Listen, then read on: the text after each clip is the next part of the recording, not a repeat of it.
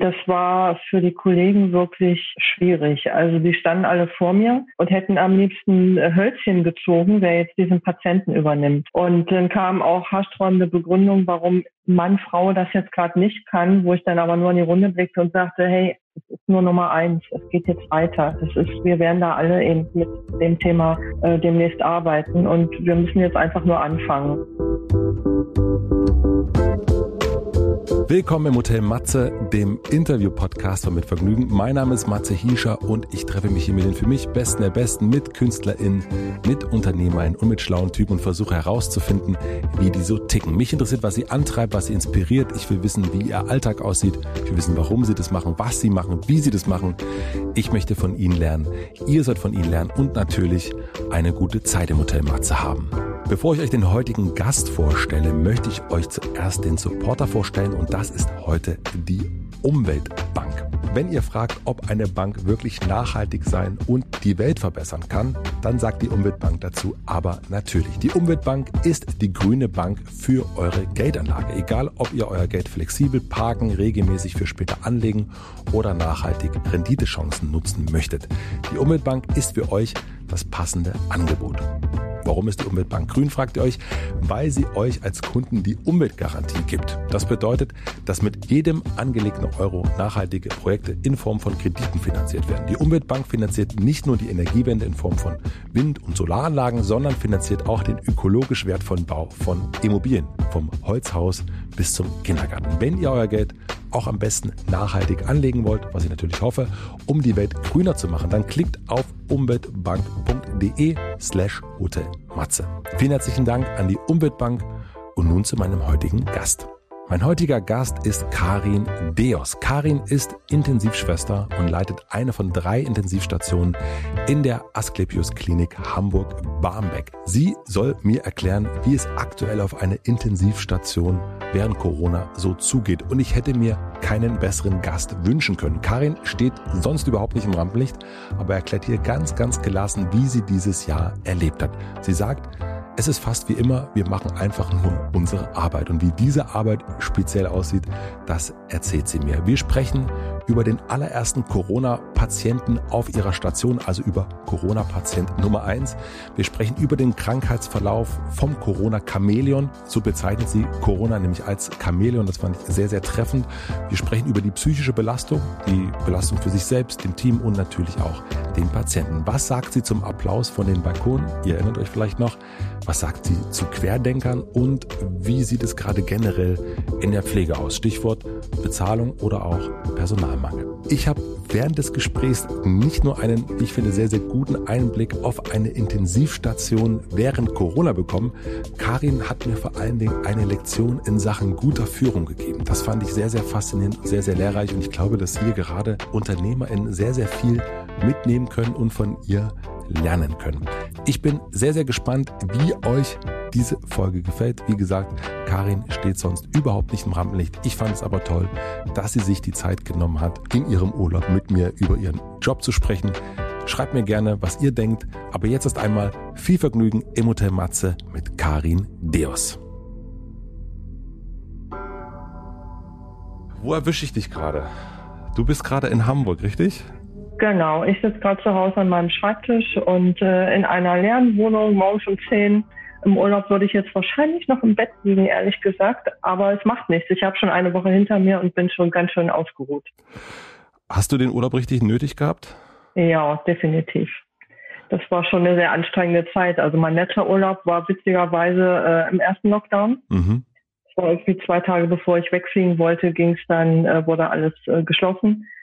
Aber ähm, letztlich geht es darum, Erholung zu haben. Wegfahren ist jetzt ja auch nicht, aber egal. Zu Hause sein, in Ruhe Dinge erledigen oder einfach auch mal nichts tun oder daddeln. Wunderbar. Was ist Daddeln? Daddeln ist, äh, ich guck mal, was ich so nebenbei erledige. Ansonsten äh, gucke ich am PC, was mich interessiert, wo ich schon immer mal nachschauen wollte. Ähm, oder stricke eine Runde oder lese oder schaue auch einfach nur mal Fernsehen. Gelingt dir das gerade gut, äh, so abzuschalten? Äh, ja, eigentlich schon. Letztlich ist das äh, Thema Corona ja immer aktuell und immer da und man kann sich dem nicht entziehen. Und entsprechend habe ich die Gedanken dann schon, na, was ist wohl gerade auf Arbeit los? Aber da ich weiß, dass da auch alles gut läuft, wenn ich nicht da bin, ist das auch okay und äh, ich kann dann auch für mich so meine Ruhe finden und andere Dinge machen. Das ist schon okay. Du bist Krankenpflegerin, ist das richtig? Genau. Seit wann machst du das?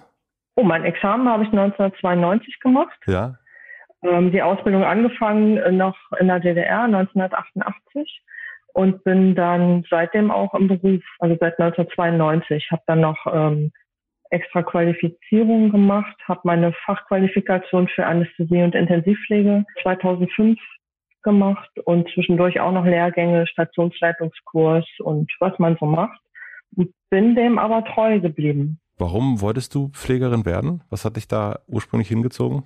Da habe ich mir auch schon viele Gedanken drüber gemacht. Also ich musste mich äh, sehr früh entscheiden. Mit 13 oder 14 war das damals. Das war einfach so. Und letztlich hat mich einfach genervt, dass alle immer von medizinischen Dingen erzählten und das hörte sich für mich total unlogisch an. Ja, wieso stirbt man am Herzschlag, wenn Herzschlag ja was ist, was eigentlich nicht zum Sterben verurteilt, sondern ganz im Gegenteil. Und diese ganzen Bauernweisheiten, da dachte ich, wie blöd ist das denn? Und ich verstehe das alles nicht und keiner konnte es mir erklären logische Schlussfolgerung, mach doch was, wo man sowas lernt.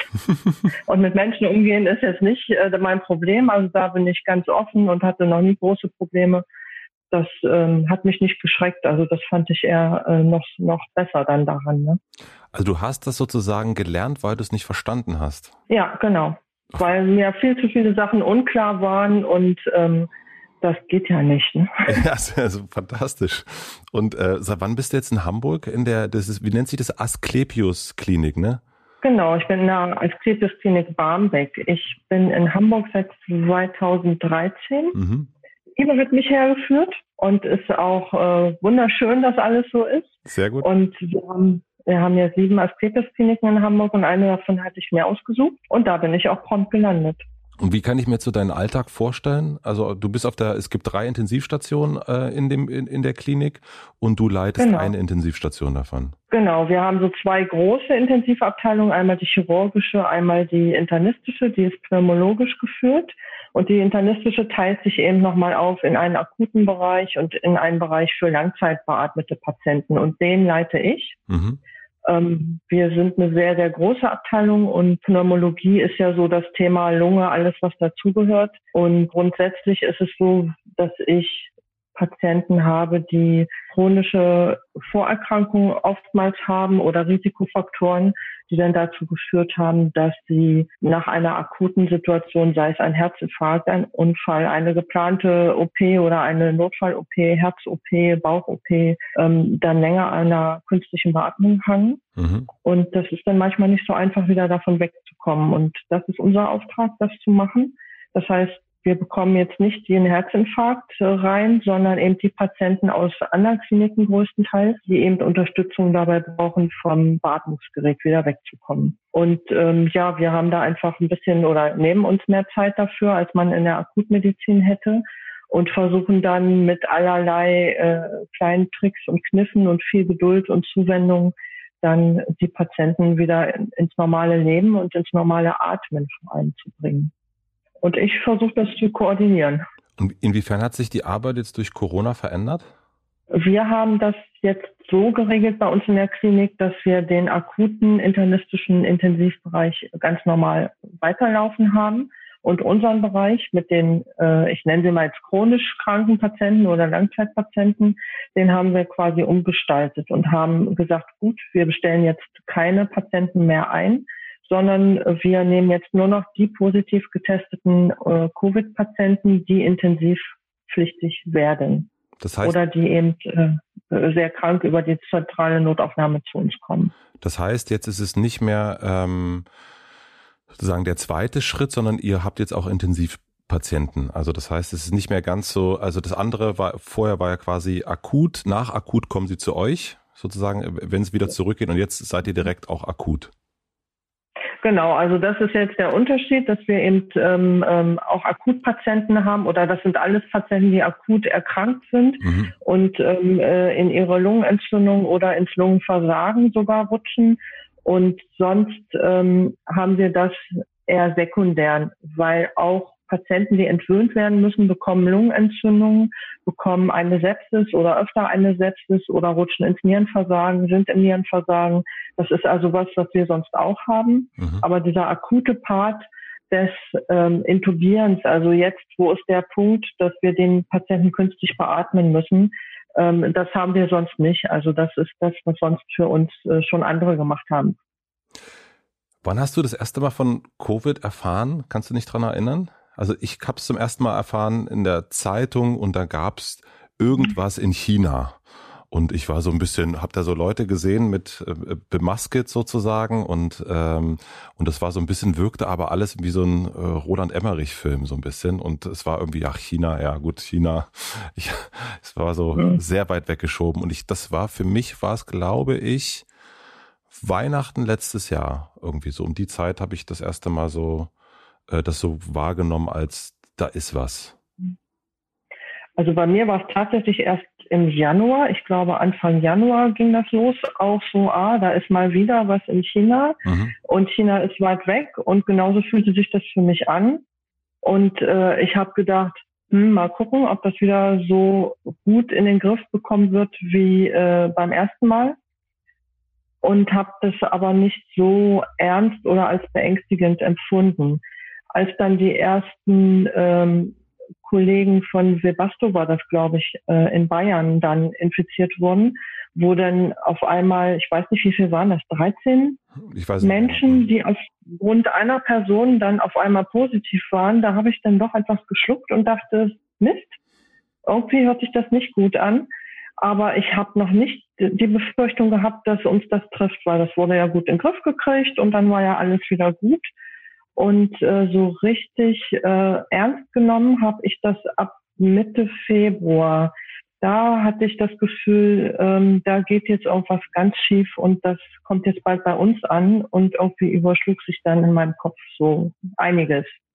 Was hat sich da überschlagen? Also hast du dann auch direkt ähm, verbunden, dass das auch deinen Job sehr beeinflussen wird? Ja, definitiv. Ich dachte, dass das wird kommen. Und das wird auch zu mir kommen oder zu uns auf die Station, weil wir sind eben ein pneumologisches Zentrum. Das ist natürlich äh, ja. perfekt. Und ich dachte mir so, okay, jetzt äh, vorbereiten. Haben wir noch Schutzmaterialien? Wie sieht das aus? Wie ist es mit den Zimmern? Wir haben ähm, sehr viele Zimmer, aber eben alle eins Einzelzimmer gestaltet, weil wir die Patienten, die wir bekommen, separieren. Die bringen meistens Multiresistenzerreger mit und das wollen wir ja nicht auf andere Patienten übertragen. Deshalb ist das schon was, was uns geläufig ist. Aber wir haben eben viel mehr Plätze, als wir eigentlich betreiben. Und äh, irgendwann haben wir die dann auch angefangen aufzurüsten. Und ich weiß, am Anfang wurde ich auch noch ziemlich belächelt, als ich bei der Technik anrief und gesagt habe, hey, wir müssen jetzt was tun. Also irgendwie ähm, lasst uns mal machen. Ich glaube, da kommt was und äh, wenn es geht jetzt. Ne? Mhm. Und da dachten wir, oh ja, ich glaube, die haben die Augen gedreht und gesagt, oh, die schon wieder da oben. Mhm. Und meine Kollegen guckten auch noch ein bisschen sparsam. Ich selber kam mir ein bisschen vor so äh, wie so ein äh, aufgezogenes Bärchen, was so durch die Gegend rannte und Listen schrieb und dachte, nee, ich muss das jetzt aber tun. Ich hatte das Gefühl, das ist jetzt irgendwie äh, dran. Und so nach und nach haben dann auch alle mitgemacht. Und äh, so haben wir das auch dann geschafft, dass wir ganz viele Betten noch aufgerüstet haben bis Mitte März und das wirklich, bis ich dann in Urlaub gegangen bin, auch ziemlich fertig hatte, dass wir von 17 vorhandenen auf 27 Betten hochgefahren sind. Also nur, dass wir erstmal Platz haben und ähm, erstmal so weit vorbereitet sind. Und erinnerst du dich auch noch an deinen ersten Fall auf der Station? Ja, das war ein Patient, der kam ins Haus mit einem Herzinfarkt. Mhm und ähm, äh, ganz irre, wie es aber in vielen Kliniken passiert ist. Er ging durch die Notaufnahme, er ging ins Herzkatheterlabor, er ging dann auf die Akutintensivstation und er ging dann auf die kardiologische äh, Station. Und dann auf einmal bekam er Symptome und dann wurde ein Covid-Test gemacht und dann war er positiv. Und dann war er eben schon durch vier Abteilungen gegangen und das Drama war groß. Mhm. Ja, und der kam dann zu uns und war nicht schwer erkrankt. Wir haben ihn halt äh, auch überwacht und ähm, brauchte auch Sauerstoff, aber das war jetzt nicht so die schwere Erkrankung.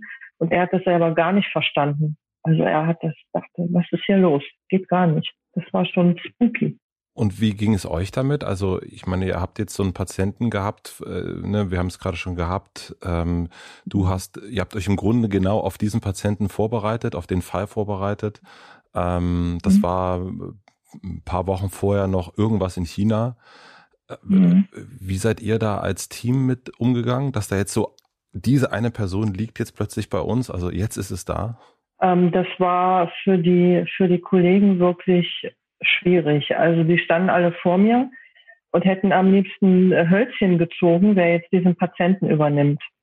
Und dann kam auch haarsträubende Begründung, warum Mann, Frau das jetzt gerade nicht kann, wo ich dann aber nur in die Runde blickte und sagte, hey, es ist nur Nummer eins, es geht jetzt weiter. Das ist, wir werden da alle eben mit dem Thema äh, demnächst arbeiten und wir müssen jetzt einfach nur anfangen. Und diese Angst war deutlich spürbar, die schon da war. Ne? Keiner wollte sich in Gefahr bringen oder seine Familie dann in Gefahr bringen. Das war schon erstmal so ein großer Schritt, der von allen gemacht werden musste. Und dann war es eben so, es ging da eben äh, jemand in das Zimmer, betreute den Patienten und dann lief es einfach. Dann haben sie sich mit dem Thema arrangiert und ähm, ja, es hilft ja nicht. Also ihr habt keine Streichhölzer ziehen lassen? Nein. Nein. Nein, wir haben keine, aber es hat nicht viel gefehlt. Wie lange hast du jetzt noch Urlaub? Diese Woche noch. Diese Woche hast du noch Urlaub. Und ja. wenn du jetzt an deine Rückkehr nächste Woche, Montag wahrscheinlich denkst, was würdest du sagen, ist gerade so die größte Herausforderung? Also wovor hast du so ein bisschen, wenn du nicht daddelst, ähm, wovor hast du so ein bisschen Sorge? Ach, im Moment ähm, gar nicht so. Ich habe natürlich zwischendurch schon mal einen Zwischenstand bekommen und habe gehört, dass es, dass wir noch freie äh, Kapazitäten haben. Das heißt, dieser ähm, Run ist ausgeblieben. Also bei den Zahlen, die wir aktuell in Deutschland haben, dachte ich, wow, in vier Wochen ist die Intensivstation pickepacke voll und äh, das kann nicht sein, dass das diesmal wieder so wenig oder verhältnismäßig wenig wird wie letztes Mal. Also letztes Mal hatten wir auch nicht wenig, mhm. aber man hat einfach viel mehr erwartet. Man hat die Bilder in Italien äh, gesehen und deshalb war die ähm, Erwartungshaltung eine ganz andere. Und diesmal dachte ich, jo, jetzt wird's auch so. Aber es hält sich doch ein bisschen in Grenzen. Vielleicht haben wir diesmal auch einfach nur weniger abbekommen, aber auf der anderen Seite sind wir auch immer noch mitten in der Pandemie. Die Zahlen stagnieren, sie sinken nicht wesentlich. Also ich glaube, da wird uns jetzt für Dezember schon noch der ein oder andere Zugang äh, ins, ins Netz gehen, sage ich mal. Und es wird eine Herausforderung zu schauen, wie geht das jetzt in der Winterzeit, wo natürlich auch Grippe und Erkältungskrankheiten kommen die vielleicht auch höhere Krankheitszahlen beim Personal, bei den Mitarbeitern äh, äh, kommen lassen. Und was ich immer im Hinterkopf habe, hoffentlich steckt sich keiner meiner Mitarbeiter an, hoffentlich wird da keiner krank. Das ist so das, was mich eigentlich immer begleitet. Das ist so ein bisschen die Sorge, die ich immer habe. Wie erklärst du dir, dass dieser Ansturm nicht da ist? Also das ist ja genau das gleiche Empfinden habe ich auch als jemand, der mhm. ja davon entfernt ist sozusagen, was das betrifft und nur beobachtet. Beim ersten Mal habe ich auch gedacht, um Gottes Willen, die Welt geht unter und ähm, war fix und alle. Dann, dann war es irgendwie nicht so schlimm, was ja auch so dann wiederum andere Gruppierungen nach oben gebracht hat. Äh, da reden wir später nochmal drüber. Und jetzt bei der zweiten Welle auch die Zahlen viel, viel höher, was die Infektionsrate betrifft. Aber dieses Italien-Bild, was wir, glaube ich, alle im Kopf haben, was du ja auch schon nanntest, Gott sei Dank ist das nicht eingetreten. Aber wie erklärst du dir, dass das bei 27 Betten, was jetzt hört sich nicht, also für mich auch gar nicht so irrsinnig viel an, aber dass das gar nicht voll belegt ist. Also dass wir da noch sehr, äh, dass wir uns beruhigenderweise gar nicht so, also das ist meine größte Angst, ich krieg's und äh, es gibt keinen Platz mehr. Ja, wobei ich sagen muss, Platz wird nicht das Problem sein, sondern äh, das Personal, was dann 27 Betten versorgen müsste, ist eigentlich nicht da. Ah, okay. Also das können wir eigentlich gar nicht leisten. Ne? Die Plätze und die Technik ähm, sind überraschenderweise tatsächlich alle fix vorhanden gewesen, aber ähm, personell so viele zu versorgen wäre ein großes Problem. Ah, okay. Was die Zahlen angeht, glaube ich, dass mehr getestet wird als in der ersten Welle und man schon auch viele Menschen rausfischt, die vielleicht keine Symptome haben und es äh, selber nicht bemerkt hätten. Weil mittlerweile wissen wir ja auch, wo ich auch vor mehreren Monaten noch gedacht habe, so, oh, jetzt geht jeder bei jedem Halsschmerz irgendwie zum Abstrich. Was wird denn das, um Gottes Willen? Dummerweise ist es jetzt so, dass viele, die wegen Halsschmerzen zum Abstrich gegangen sind, auch positiv waren.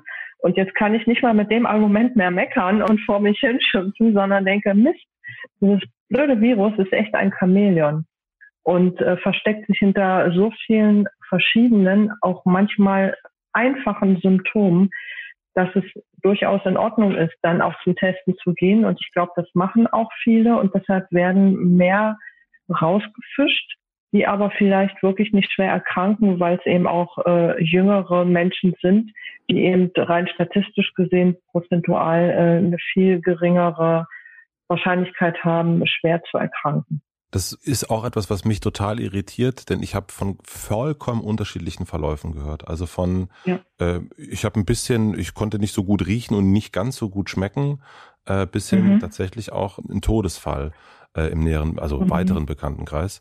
Und das hat mich so die ganze Zeit, äh, das ist auch etwas, was mich so etwas beunruhigt, weil man natürlich gar nicht weiß, ist es eher die eine Richtung oder ist es die andere Richtung. Und du sagst es gerade schon so schön, dass es, dass die Krankheit ist wie so ein Chamäleon. Wie beobachtest du das? Also was äh, sind deine Patienten, die du auf der Station hast, sind die sehr ähnlich oder trifft das da genauso zu? Ähm, da gibt es auch Unterschiede. Also es gibt äh, die Patienten, die ins Haus gekommen sind mit einem Herzinfarkt oder einem äh, Schlaganfall, mhm. äh, wo das dann als Nebendiagnose rauskam, wo wir uns dann natürlich im Nachhinein gefragt haben, okay, war das jetzt durch das Virus oder ähm, ist das Virus jetzt zufällig auch noch da? Das war ja am Anfang nicht so ganz klar. Ich glaube, das ist das Erstere, also dass auch da das Chamäleon schon zugeschlagen hat. Ähm, und unsere Patienten, die wir aktuell haben, sind zu 80 Prozent Menschen, die 10, 11 Tage, bevor sie zu uns kamen, einen positiven Befund bekommen haben, die dann zu Hause waren. Irgendwann ging es denen halt dann schlechter und die wurden atemnötig, sind dann ins Krankenhaus gekommen und landen dann so am Tag 10, Tag 11 der bekannten Infektionszeit bei uns. Die sind dann sehr erschöpft, sehr müde, abgeschlagen, ähm, merken gar nicht so richtig, dass sie schon sehr schlechte Sauerstoffsättigung haben. Also die nehmen das gar nicht so wahr. Wahrscheinlich, weil sie auch die ganze Zeit schlafen und ähm, völlig fertig sind. Ein Teil der Patienten hat Fieber, aber nicht alle.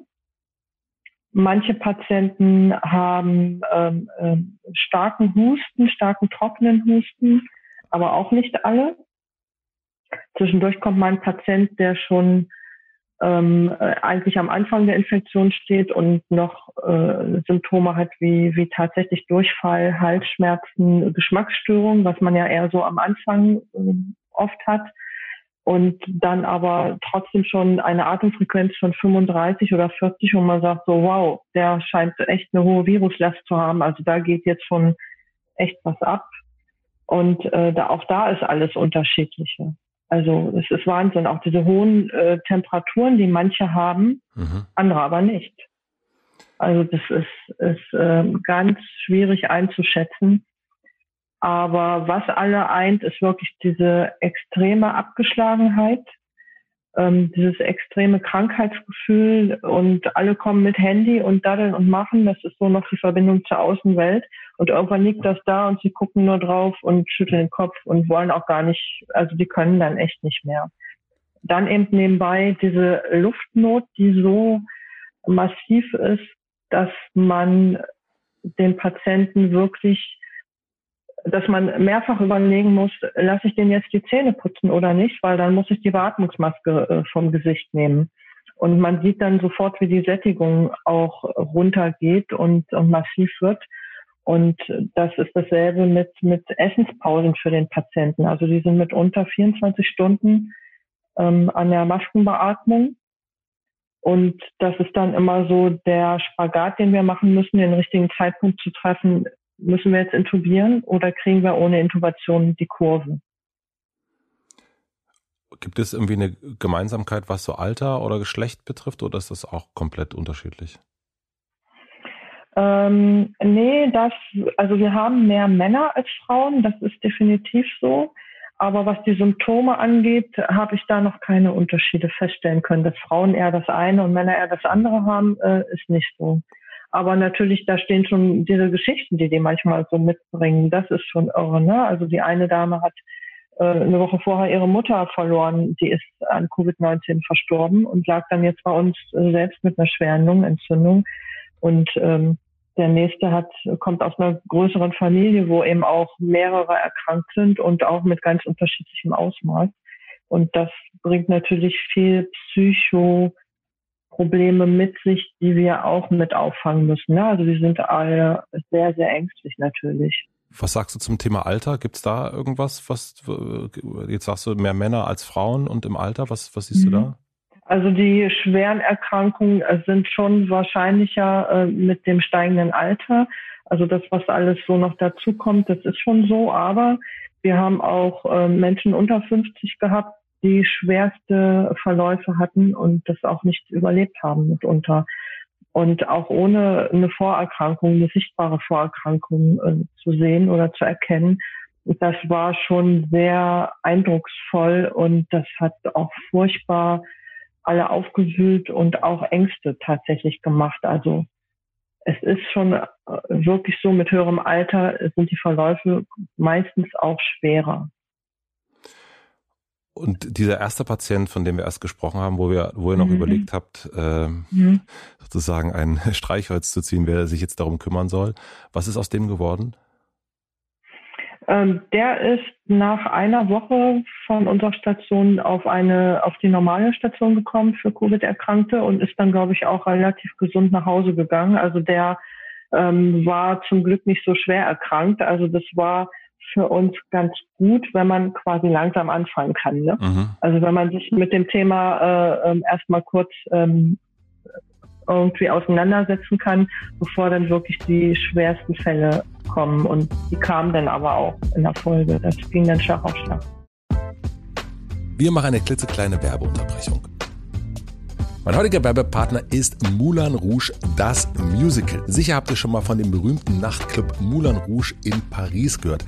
Dazu gibt es exklusiv in Köln ein spektakuläres Musical, das im Jahr 1899 spielt und auf dem gleichnamigen Oscar-prämierten Film von Bess Luhrmann basiert. Nicht nur der Film, sondern auch das Musical konnte schon zahlreiche Zuschauerinnen und Zuschauer begeistern und gilt deswegen als das aktuell erfolgreichste Musical in Deutschland. Es hat sogar schon zehn Tony Awards abgestaubt. Falls ihr nicht wisst, was die Tony Awards sind, ich wusste das auch nicht. Es handelt sich dabei um den wichtigsten Theater- und Musicalpreis, also quasi vergleichbar mit dem Oscar in dieser Kategorie. Sollte man sich also nicht entgehen lassen, das Musical. Wenn ihr nun Lust habt auf große Emotionen und einen Soundtrack quer durch die Popmusikgeschichte, solltet ihr euch ein Ticket sichern. Das gibt es bereits ab 59,90 Euro und den Link findet ihr natürlich wie immer in meinem Linktree in den Shownotes. Vielen Dank an Moulin Rouge, das Musical, für die Unterstützung dieser Folge. Und nun zurück zum Gespräch. Du hast es schon ein paar Mal im Gespräch so ein bisschen anklingen lassen, nicht nur anklingen, sondern auch deutlich gemacht, dass vor allen Dingen die psychische Belastung ein ganz, ganz großes Thema ist. Mhm. Äh, einerseits bei euch, bei dir, bei den Kollegen, aber natürlich auch bei den Patienten. Jetzt ist mhm. ähm, in Berlin, Lichtenberg, äh, gab es jetzt wieder einen, einen, Fall im Pflegeheim, das musste evakuiert werden, weil sich, ich glaube, 15 Patienten äh, infiziert hatten und mutmaßlich durch mhm. das Personal. Ähm, mhm. Was ich wirklich krass finde, wenn man weiß, man geht auf Arbeit ähm, und ist sich irgendwie, geht in so einen doch sehr unsicheren Raum. Ähm, wie empfindest mhm. du das? Ich kann das nachvollziehen. Ich könnte mir vorstellen, dass das passiert, weil Pflegekräfte zur Arbeit gehen, die eben vielleicht ein bisschen Schnupfen haben und Halsschmerzen haben weil jeder weiß, es ist total eng, wir haben sehr wenig Leute, was passiert, wenn ich heute zu Hause bleibe. Ähm, das ist, glaube ich, ein großer Punkt, der bisher einfach nie mal besprochen wurde, weil es eben diese Pandemie nicht gab. Dann ist man mit Schnupfen und Erkältung äh, zur Arbeit gegangen, weil man denkt, habe kein Fieber, werde ich schon irgendwie hinkriegen. Ich setze mir einen Mund-Nasenschutz auf, dann schütze ich ja auch äh, mein Gegenüber, was ja bis zu einem gewissen Grad auch in Ordnung ist. Aber jetzt eben leider nicht mehr, oder was heißt leider, es geht jetzt nicht. Das kann man heutzutage nicht mehr machen.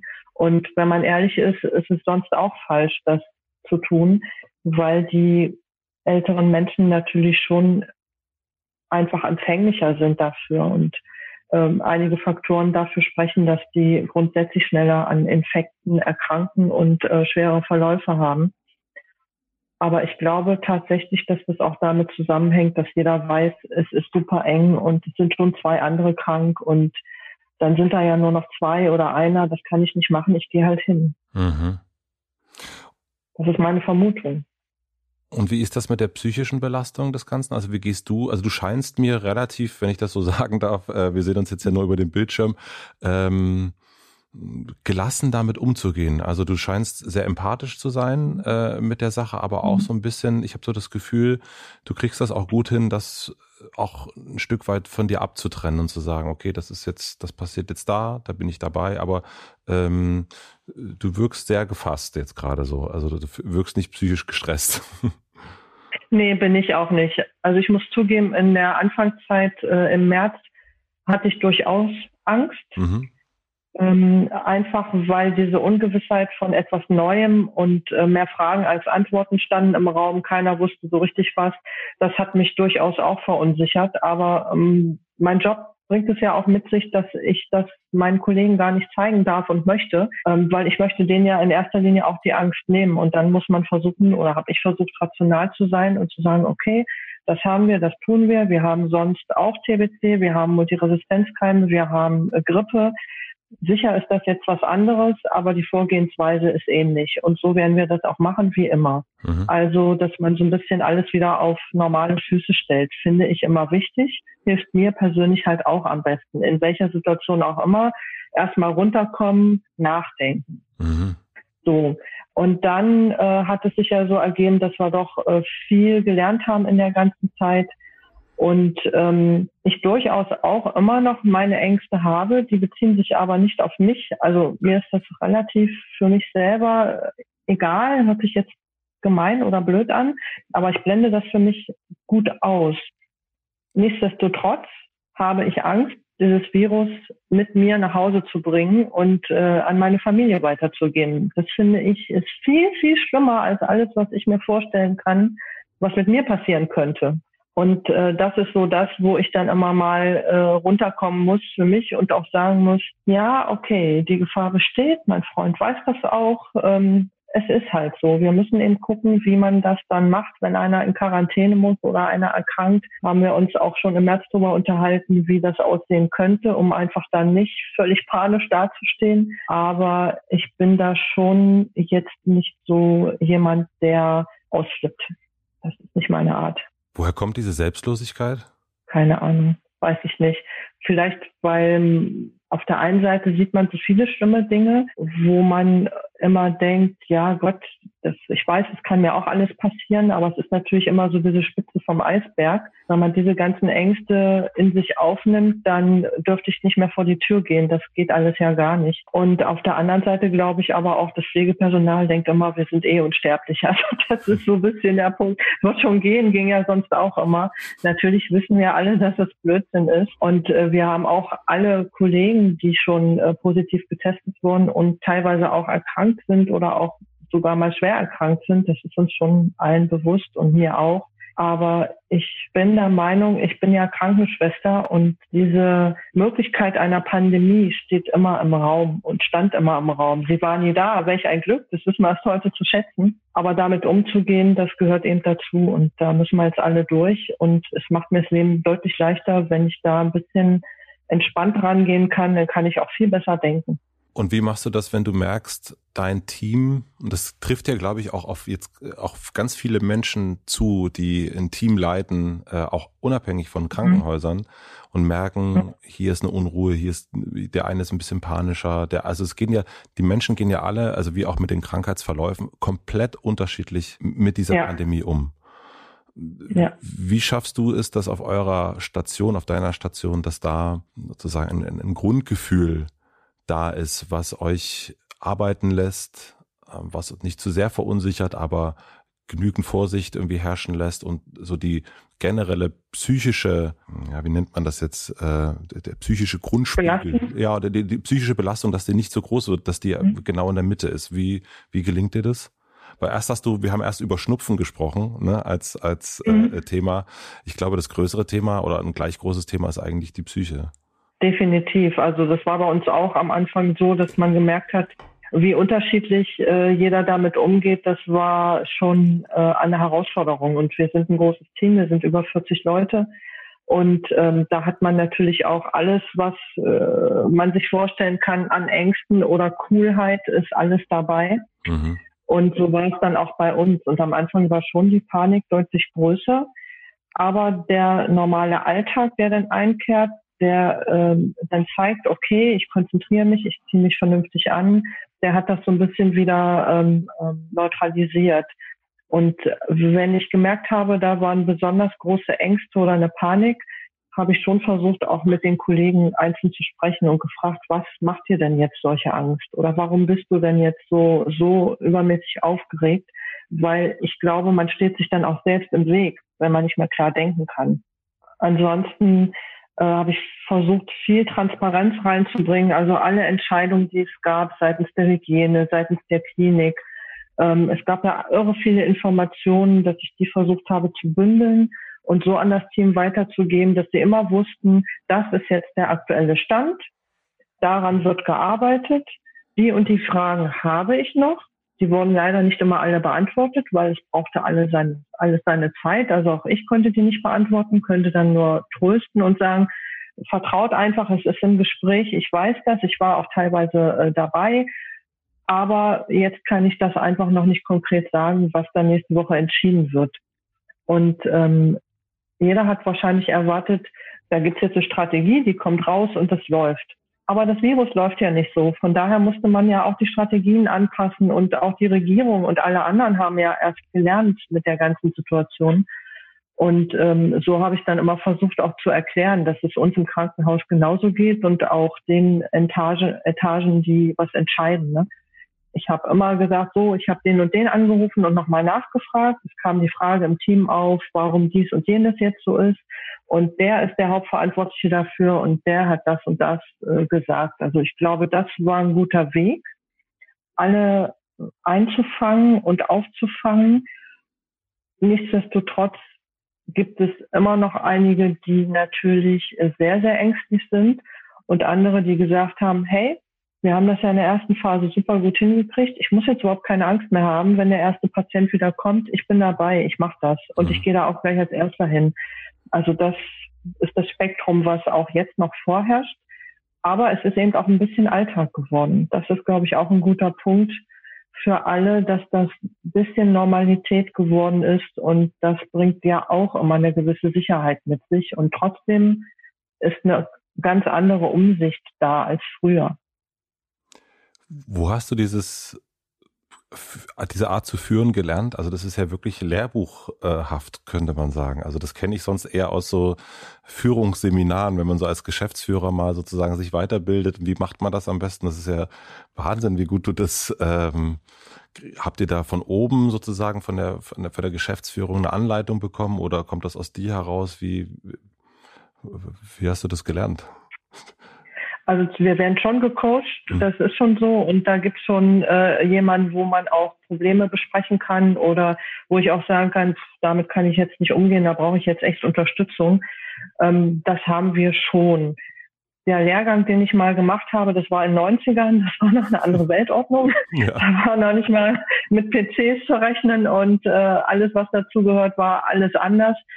Aber ich habe natürlich in der ganzen Zeit ja auch als Intensivschwester komplett gearbeitet. Also die Stationsleitung bin ich erst seit 2017 ähm, und war das schon mal in den 90ern, habe das aber zugunsten der Arbeit auf der Intensivstation aufgegeben, weil das war mir viel wichtiger. Ich wollte unbedingt äh, auf der Intensivstation arbeiten und die Erfahrung, die ich da gemacht habe und auch mit meiner Chefin und mit den anderen Kollegen eben über 20 Jahre zusammenzuarbeiten, das bringt ja auch viel mit sich. Ich sehe, wie andere führen und finde es gut oder finde es nicht gut und ziehe eben meine Schlüsse daraus mhm. und kann dann nur versuchen, das selber anders zu machen oder eben genauso zu machen, wo ich sage, genau das war damals das Richtige und das versuche ich auch umzusetzen.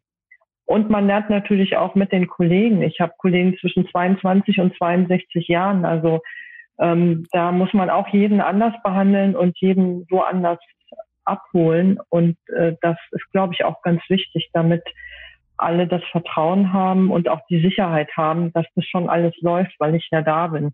Und das scheint ganz gut zu funktionieren. Aber ich bin auch nur ein Mensch, auch ich mache mal Fehler. Aber gut, das gehört dann vielleicht auch dazu und das macht es dann vielleicht nochmal einfacher zu sagen, ja, okay, es, es, es ist nicht perfekt und wir sind es alle auch nicht und dann dürfen wir uns auch mal was erlauben.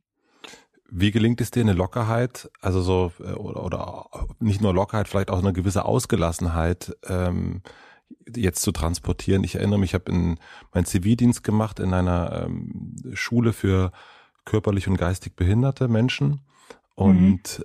ich war überrascht, ähm, wie auch der, wie, wie humorvoll auch teilweise der Umgang war. Also überhaupt nicht gehässig, gar nicht, mhm. sondern einfach es, äh, äh, ich war am Anfang fix und fertig äh, damit und irgendwann mhm. hat, fängt man an, irgendwie auch so eine humoristische Beziehung aufzubauen eigentlich zu seinem mhm. Job. Und äh, es wurde in den, in den Räumen, es wurde wahnsinnig viel gelacht auch. Also war ein, war ein fröhlicher Ort, fand ich. Das hat mich an der Pflege immer so, weil ich hatte von der Pflege ein völlig anderes Bild.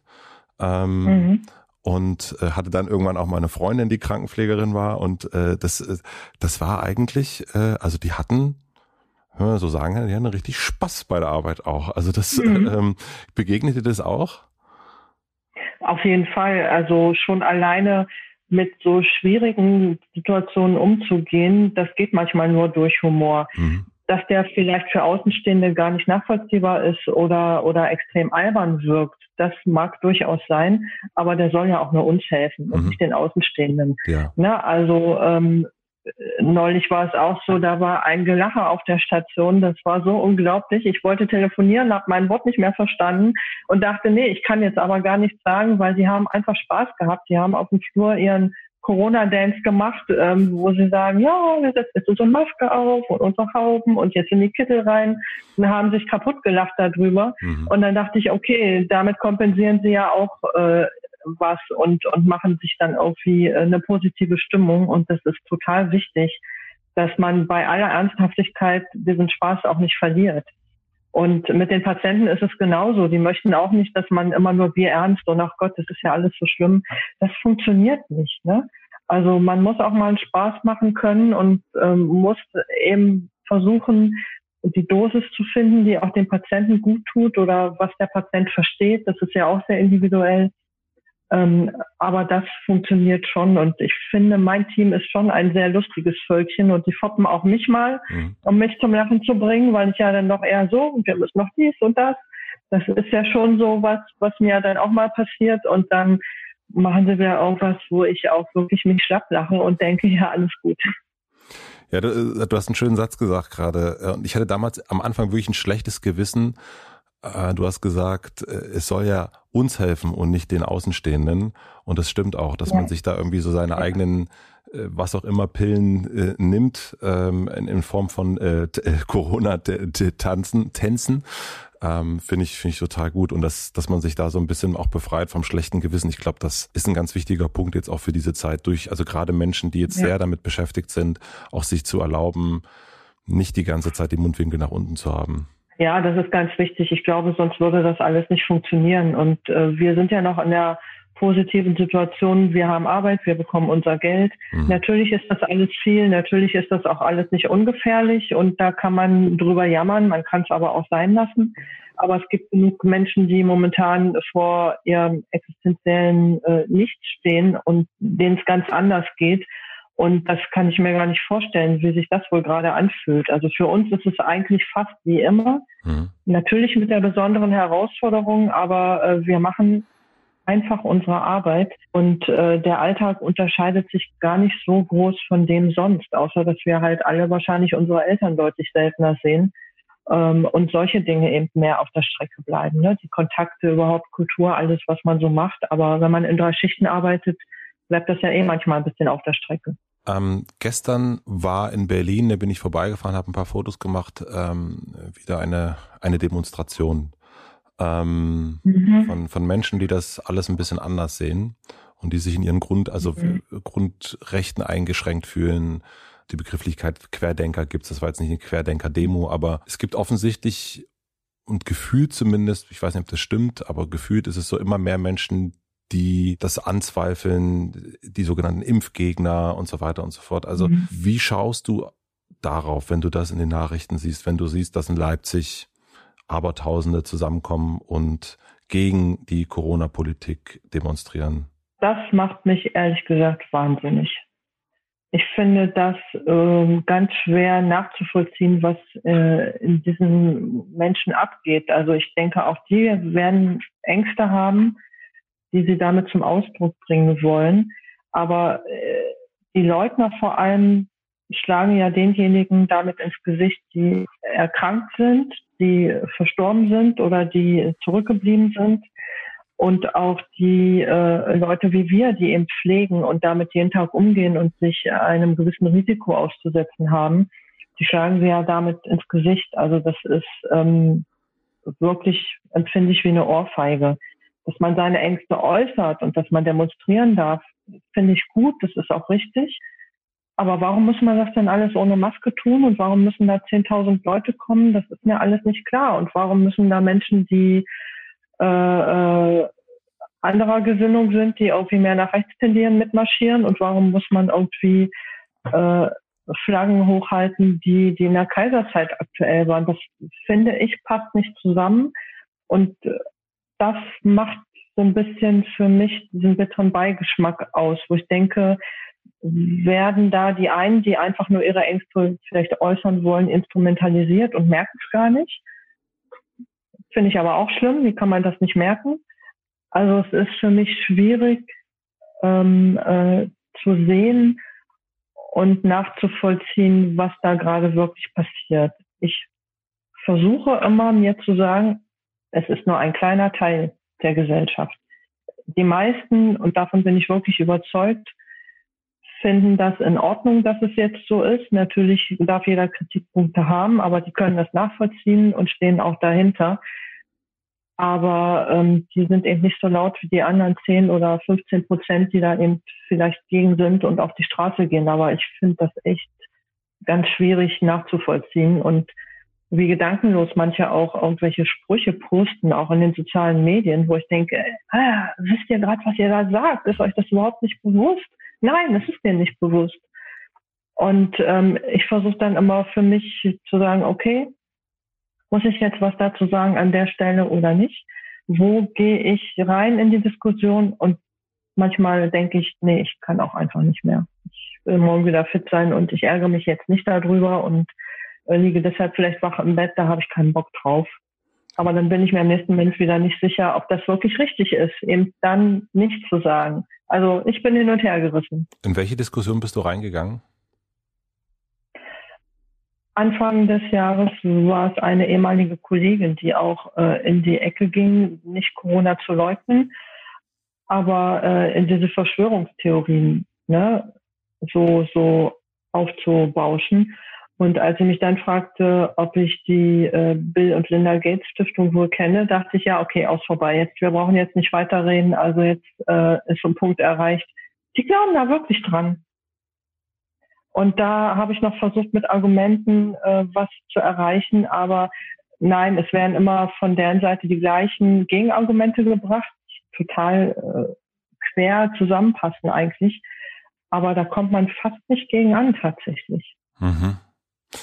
Andere brachten aus dem Freundeskreis so, ja, aber in Schweden, guck doch mal, ist doch gar nicht so schlimm. Und die haben viel weniger äh, runtergefahren und äh, viel weniger Tote, wo ich sage, nee, du da und da, die und die Zahlen und auch die Bevölkerung und so, hm, meinst du nicht, dass das doch eigentlich ganz anders ist, als du es gerade empfunden hast?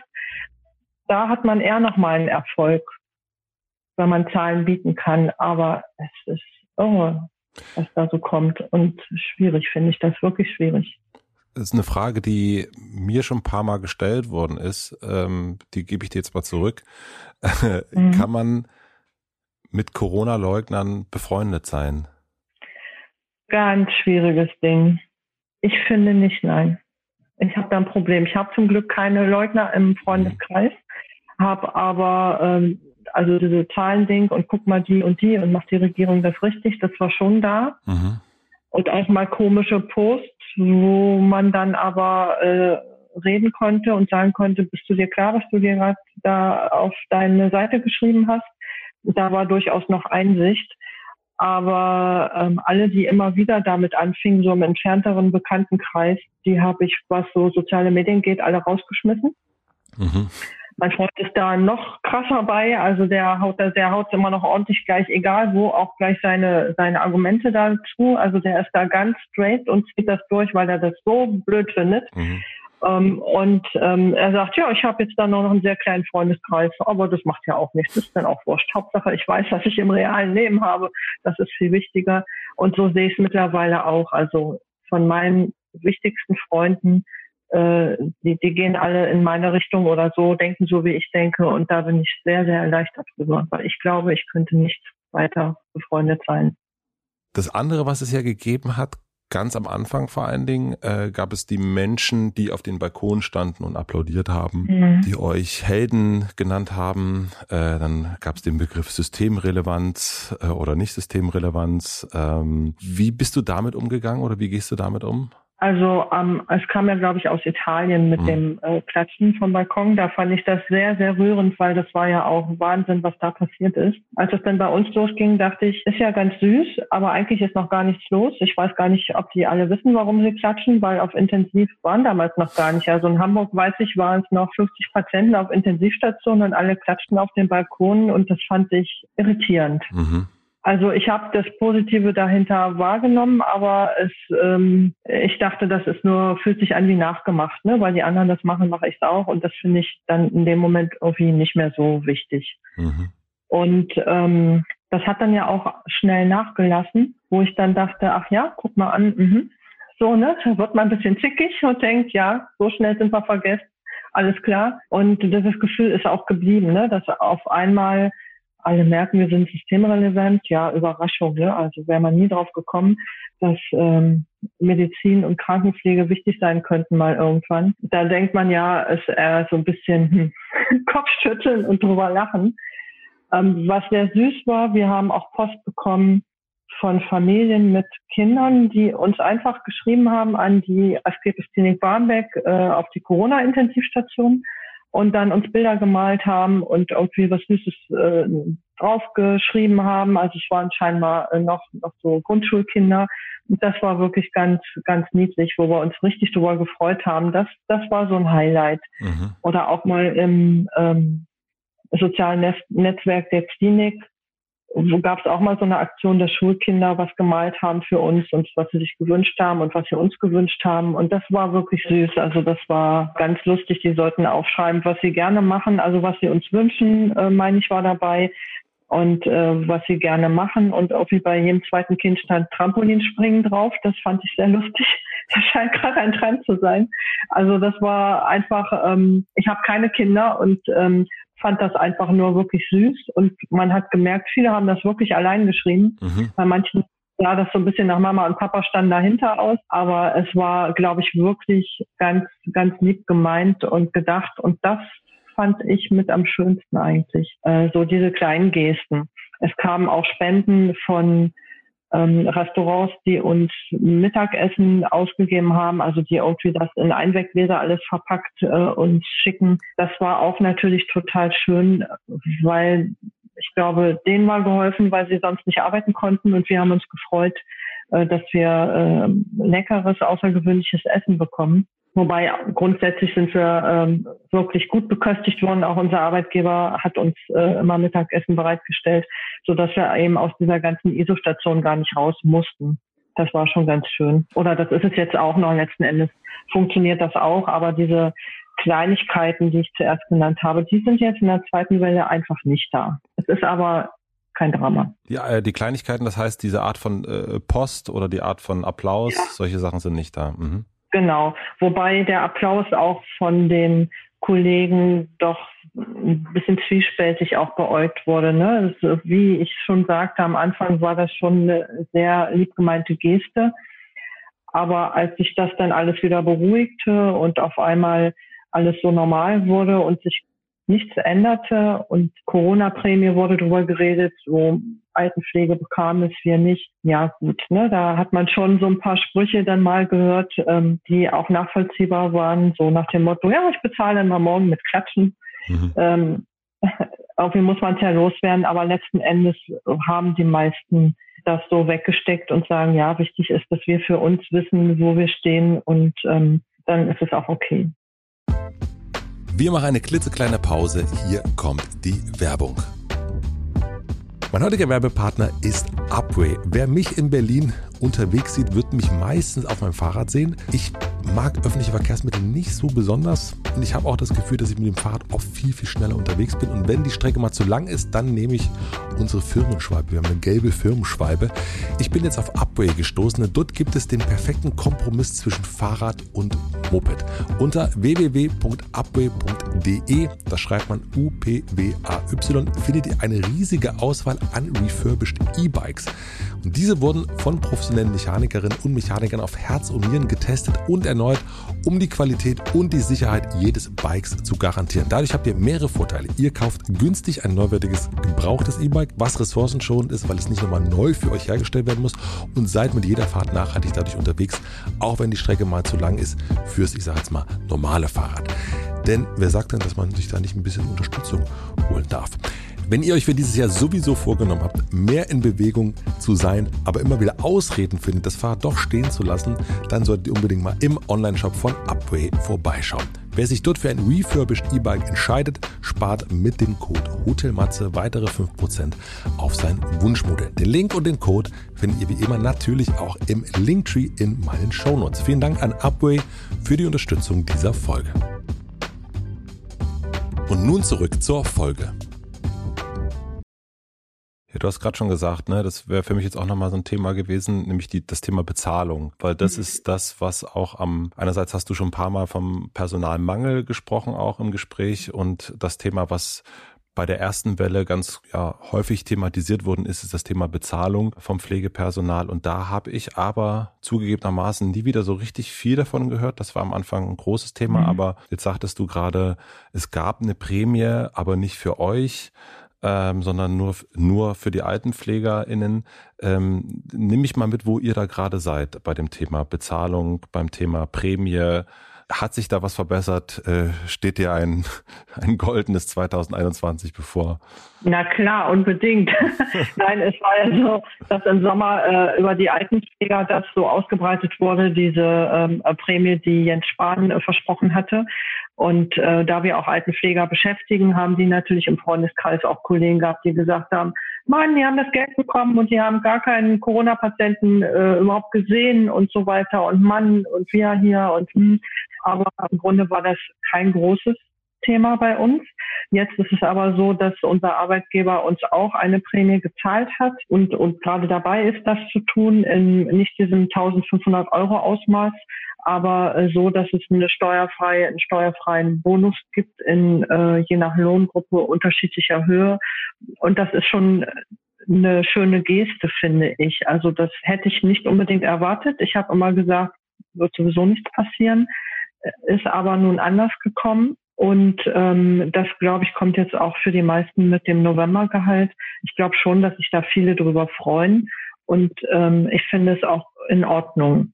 Grundsätzlich sind die Meinungen in der Pflege dazu eben unterschiedlich. Also wir verdienen jetzt im Vergleich nicht dramatisch schlecht. Also ich habe schon für deutlich ähm, weniger Geld mindestens genauso viel gearbeitet und ähm, nicht mal einen Tarifvertrag gehabt und sowas alles. Also das ist alles okay. Das läuft alles nach Tarif und das ist so, dass man zufrieden sein kann von Arbeitgeberseite. Grundsätzlich ist der Personalmangel einfach schon lange da, nicht erst jetzt. Der ist jetzt halt am meisten aufgefallen, weil es auch mal in den Medien thematisiert wurde.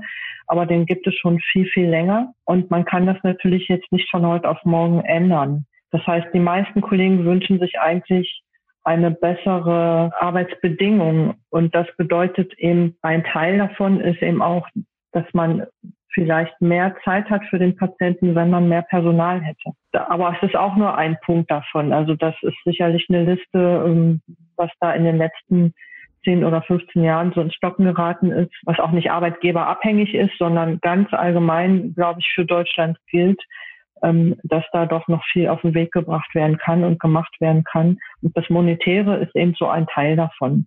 Wir haben jetzt auch wieder neue Tarifverhandlungen gehabt und haben da auch Erhöhungen bekommen, äh, mit denen ich nicht gerechnet habe, auch eine höhere Wechselschichtzulage zum Beispiel. Das ist immerhin schon mal was.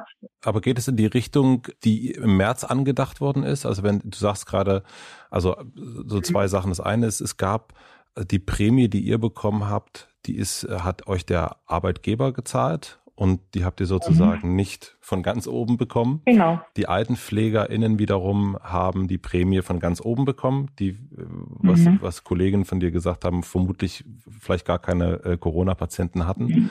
Also das ist sozusagen der Unterschied. Ne? Es gibt äh, der, Ar der ich sage jetzt mal der nette Arbeitgeber, der sagt, ich, ich gebe euch eine, wir zahlen euch eine Prämie und der Staat, der sagt, er zahlt euch keine Prämie. Ähm, mhm wie gehst du, also äh, dir scheint das so ein bisschen nicht egal zu sein, aber du nimmst das so ein bisschen hin. Richtig? Genau. Genau.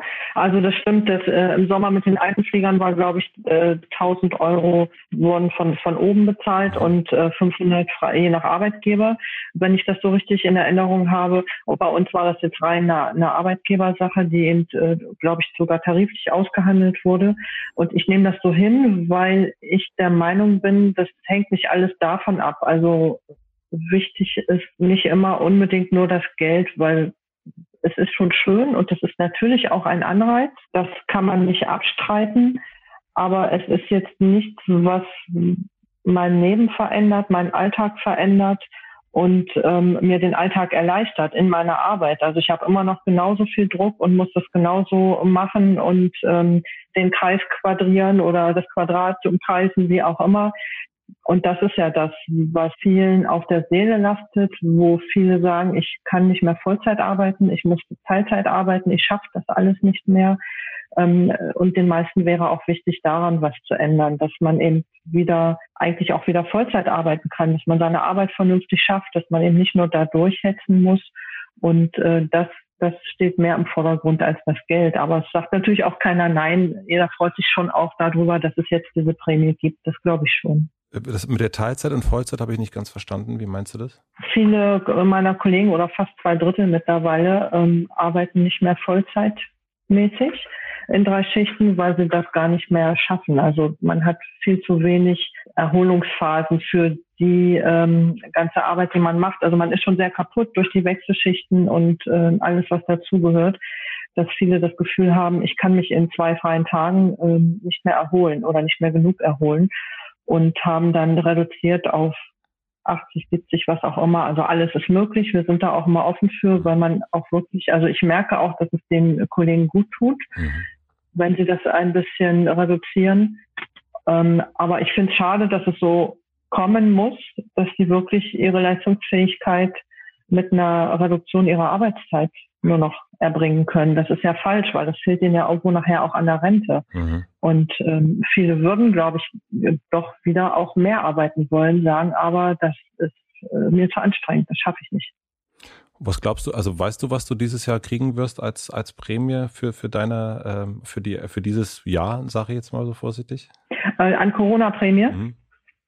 Ich habe ähm, 400 Euro bekommen und meine Mitarbeiter bekommen meiner Meinung nach 600 Euro, wenn ich das richtig in Erinnerung habe. Darf ich fragen, warum du als Stationsleiterin 400 kriegst und deine Kollegen 600?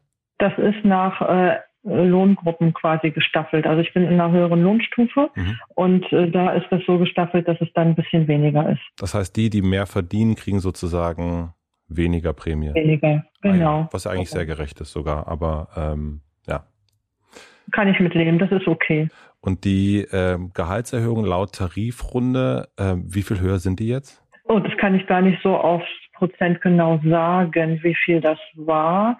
Das, da möchte ich jetzt nichts Falsches sagen, aber ähm, es kam auf jeden Fall zu den ähm, prozentualen Geschichten. Bei uns jetzt auch nach Erhöhung der Wechselschichtzulage und, und einiger Zulagen dazu, was ich schon mal sehr schön fand. Mhm. Also da ist sonst die letzten Jahre wenig passiert. Und insgesamt macht es das doch so ein bisschen runder. Also es, äh, Nachricht an da draußen, es passiert was? Äh, es, es, passiert definitiv was, ja. Okay, und, ähm, und von dem, was du denkst, was aber insgesamt passieren müsste, sind wir da schon da oder müsste da noch ein bisschen mehr passieren?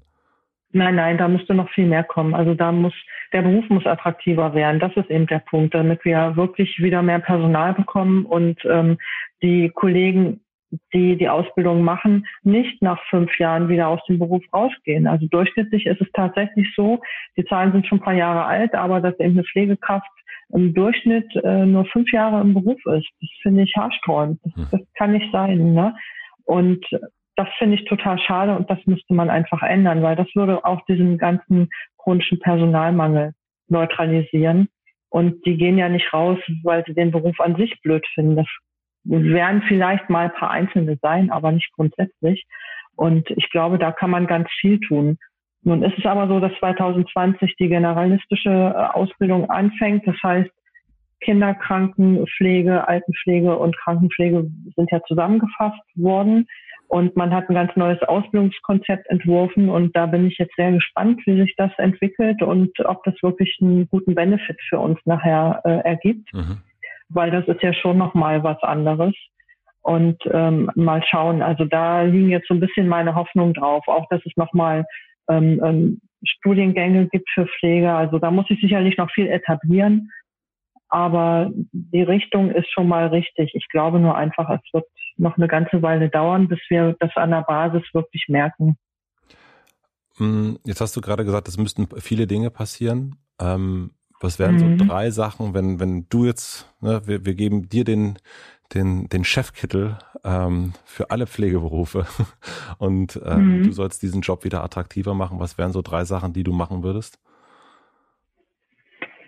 Das ist gar nicht so einfach, das aus dem Ärmel zu schütteln. Also ähm, diese Schichtarbeit ist schon was, was vielen ab 40, möchte ich mal sagen, schwerfällt.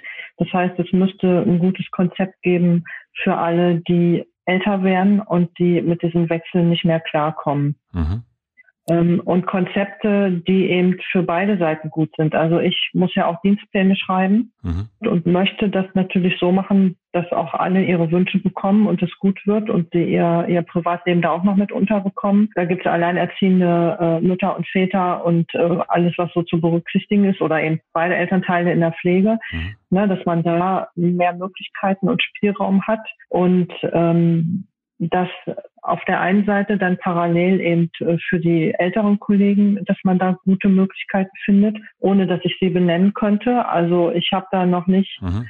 ähm, die super Idee, wie man das jetzt verbessern kann. Das muss ich auch zugeben. Und die Bedingung an sich ist schon, dass wir uns auch immer moderne Geräte wünschen, die uns vielleicht auch die Arbeit erleichtern, dass es vielleicht einfacher ist, dann auch äh, Hilfsmittel zu bekommen, aber die sind natürlich alle kostenintensiv und dass das nicht so einfach ist und in großen Stückzahlen äh, sind das dann gleich Millionenbeträge. Mhm. Das darf man eben auch nicht vergessen. Das sind so Sachen, die, ähm, die wir uns nach und nach wahrscheinlich noch erkämpfen müssen, die eben nicht selbstverständlich sind. Das wird eben von Klinik zu Klinik unterschiedlich gehandhabt. Äh, da sehen wir schon auch äh, große Unterschiede und wünschen uns da auch das eine oder andere. Aber gut, man muss natürlich auch wirtschaftlich denken, das ist ganz klar, das gehört ja irgendwie auch mit dazu. Aber da gibt es bestimmt einiges, was uns die Arbeit erleichtern würde. Das ist so der zweite Punkt. Und das dritte wäre dann das Monetäre, wo ich hm. sagen würde, stellen wir mal weiter nach unten. Und wie viel Prozent müsste es mehr geben? Ja, also wenn eine IG Metall und alle anderen acht oder zehn Prozent fordern, warum dann nicht auch die Pflege? Mhm. Super. Ja, und wir hängen meistens bei 2,5 bis irgendwie 4,5 Prozent dann fest, was ja auch erstmal äh, ganz nett ist. Aber ähm, warum denn eben nicht auch acht oder zehn? Das habe ich nie verstanden. Mhm. Wir kommen mal so langsam zum Ende. Ich ende meinen Podcast immer mit äh, drei eher schnelleren Fragen und schnelleren Antworten. Mhm. Das würde ich natürlich auch gerne okay. bei dir machen wollen. Ähm, was denken andere über dich oder deinen Beruf, was vielleicht gar nicht stimmt? Da fällt mir immer die kaffeetrinkende Krankenschwester ein oder Schwester Stefanie, die irgendwie nach Hause noch fährt zum Patienten und das Kaninchen füttert. äh, ich glaube, das ist manchmal noch in den Köpfen drin. Und das stimmt überhaupt nicht. Natürlich nicht, nein. Aber du trinkst. Also ich würde auch Kaninchen füttern fahren, so ist es nicht. Es gibt genug Leute, die das wahrscheinlich tun würden, aber das ist jetzt nicht so mal eben äh, während der Dienstzeit oder sowas. Das ist äh, völlig abwegig natürlich. Hast du ähm, einen Buchtipp für mich oder und, und natürlich die HörerInnen, ähm, ich frage fast alle Gäste danach oder ein Filmtipp, äh, was, wo du sagst, ach, das hat mir total äh, weitergeholfen. Vielleicht auch in Bezug auf unser Gespräch. Also ich habe da wahnsinnig viel über ja, Führung auch mitgenommen. Wie toll du das machst, das finde ich wirklich beeindruckend. Gibt es irgendwas, was du dir anguckst oder durchgelesen hast, was dir äh, geholfen hat, Dinge, die Welt besser zu verstehen? Ähm, jetzt so direkt zum Thema Pflege fällt mir da nichts ein. Also was mir als äh, Film viel gegeben hat, war der Film Ein Tick anders. Mhm. Ähm, äh, das fand ich doch sehr witzig ähm, dargestellt, dass man das eben akzeptieren kann und gut finden kann, ähm, wenn jemand anders ist und auf den ersten Blick völlig verrückt scheint und das aber die normale Lebensnormalität für denjenigen ist. Ne? Also nochmal einfach einen anderen Blickwinkel zu finden und ähm, das finde ich ist immer wichtig und das muss man auch fortlaufend machen. Von dem Film habe ich noch nie gehört. Wann, von wann ist der? Ist der aktueller? Oh, der ist schon, der ist schon ein bisschen älter. Der ist bestimmt schon nur zehn Jahre alt. Okay. Wenn nicht noch älter. Und es geht da über äh, jemanden, ähm, über, über ein Mädchen, was eben so Ticks hat, ne? Und dadurch natürlich völlig abseits steht, aber total selbstbewusst damit umgeht und am Gesangswettbewerb teilnimmt und auch eine verrückte Oma hat, die die Blätter äh, im Gartenbund anmalt und man denkt, ah ja, mh, okay. und ähm, das, was so damit einhergeht, aber eben so den Mut zu haben, dann auch mal Dinge zu tun, die völlig verrückt erscheinen, aber für die Person jetzt wichtig ist. Die muss das jetzt machen und dann macht sie das eben. Und das finde ich gut. Hört sich super an. Das gucke ich mir auf jeden Fall an und ich packe den Link dann auch noch äh, sozusagen in die Shownotes, in die Beschreibung vom Podcast. Und die allerletzte Frage. Ich stell dir vor, ich habe eine große Plakatwand am Alexanderplatz hier in Berlin und mhm. äh, ne, wo sonst immer die ganz großen Werben für Weihnachtsgeschenke und so weiter. Und du darfst aber einen Satz draufschreiben. Das kann ein Zitat sein, das kann was von dir sein, was alle Berliner innen für eine Woche lesen könnten. Was würdest du draufschreiben wollen? Das ist jetzt mal eine echte Herausforderung. Ich würde mir sowas wünschen wie, ähm, ich kann es ganz schlecht in einen Satz bringen, äh, schaut genauer hin oder akzeptiert euch ähm, so diese Sachen, ne? dass man nicht, nicht so schnell oberflächlich bewertet, sondern wirklich ähm, den Blickwinkel ändert ähm, in, so wie man seine Umwelt eben beobachtet und seine Mitmenschen beobachtet. Also dass man das nicht immer alles gleich bewertet und in Schubladen macht, sondern gleich genauer hinguckt. Vielleicht ist schaut genauer hin auch ein Punkt. Da kann sich jeder raussuchen, was er möchte. Ich finde das ein wunder wunderschönen Satz. Also das finde ich äh, gerade in diesem Jahr tatsächlich und sowieso ist das ja immer gut, ja. Mhm. Und äh, so die eigenen Annahmen zu überprüfen und man hat schnell irgendwas gehört und aufgeschnappt und dann denkt man sich seine Sachen und äh, packt das in mhm. Schubladen oder man sieht jemanden, hast du ja auch schon mit ein Tick anders, gerade mit dem Filmtipp irgendwie gesagt, das ist, das äh, geht uns, glaube ich, allen immer wieder so, dass man das mhm. so macht. Ich glaube, man muss es vielleicht auch machen, um die Welt irgendwie die Komplexe so ein bisschen zu besser zu begreifen. Aber so dieses wirklich genauer hinschauen und wie ist es eigentlich ich, hätte ich gestern diese Demonstration, von der ich dir erzählt habe, die lief, die ging am Alexanderplatz vorbei auch. Und da wäre so ein Plakat mhm. auf jeden Fall auch für alle Beteiligten, äh, die da waren, irgendwie auch, äh, wären die auch gut gewesen. Also äh, das äh, toller Satz. Also den, den nehme ich gerne, den würde ich gerne draufschreiben, gesehen da. Na gut, das ist ja super.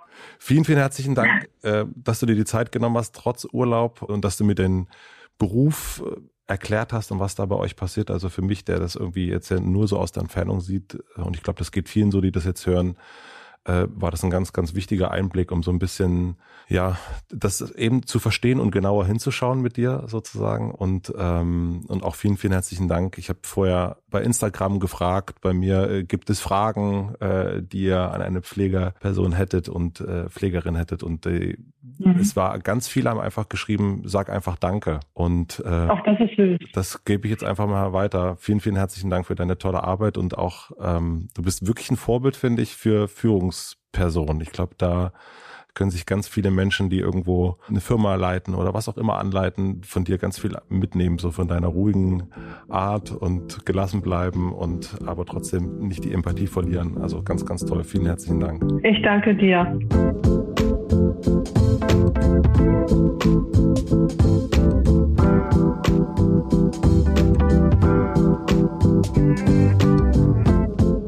Das war Karin Beos. Vielen, vielen herzlichen Dank fürs Zuhören und herzlichen Dank für den virtuellen Besuch. Ich muss wirklich sagen, mir hat das richtig gut getan, mal raus aus meiner eigenen Bubble zu kommen, mal einen ganz anderen Blick auf ein ganz anderes Feld zu kriegen, zu schauen, wie es gerade auf einer Intensivstation so zugeht, wie es in der Pflege generell zugeht und mal nicht sozusagen in diesen ganzen Orten rumzufischen, wo immer so viel Rampenlicht eh schon da ist, sondern mal das Rampenlicht auf eine andere Stelle zu richten. Ich hoffe, euch ging es genauso. Mich hat das sehr, sehr beeindruckt, dass das Team zusammen mit Karin einfach wirklich was ganz Krasses gerade leisten, aber im Grunde sagen, ja, wir machen ja einfach nur unseren Job. In Amerika würde man Humbleness dazu sagen.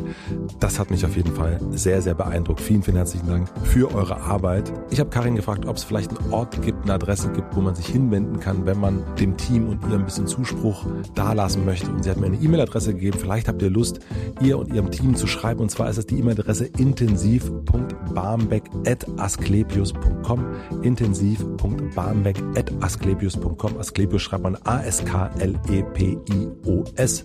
Ich packe den Link aber natürlich auch in die Shownotes und ich glaube, die würden sich wahnsinnig freuen, wenn ihr ein paar liebe Zeilen da lasst. Wie gesagt, den Applaus vom Balkon, das fanden sie jetzt nicht so super, aber so nette Zuschriften, da freut sich gerade in dieser Zeit, glaube ich, jeder und jede. Und erst recht die Leute, die in den Krankenhäusern gerade so viel und so krasse Arbeit leisten müssen. Fände ich super. Vielen herzlichen Dank dafür. An dieser Stelle natürlich auch vielen herzlichen Dank an die Supporter, an Umweltbank, an Katan und Aeris. Vielen herzlichen Dank für die redaktionelle Unterstützung an Andi Hofmann, für den Schnitt und den Mix an Maximilian Frisch und für die Musik an Jan Köppen. Und wie immer oder fast immer gibt es jetzt einen kleinen Podcast-Tipp zum direkten Weitern. Und zwar ist das der Podcast von meiner Frau Stefanie. Der Podcast nennt sich 5 zu 1 und Stefanie beschäftigt sich im Podcast immer mit einem Oberthema aus fünf verschiedenen Perspektiven. Und in dieser Woche ist ihre neueste Staffel gestartet. Jeden Tag gibt es eine neue Folge und das Oberthema ist, und das passt ja hier sehr, sehr gut rein, Gesundheit. Hört unbedingt mal rein, 5 zu 1, überall da, wo man Podcasts hören kann. Und apropos hören, wir hören uns hier wieder nächste Woche Mittwoch. Bleibt gesund, passt auf euch auf, setzt euch eine Maske auf, knutscht euren Liebsten und setzt die Maske danach natürlich wieder auf. Naja, ihr wisst schon. Bis nächste Woche, euer Matze.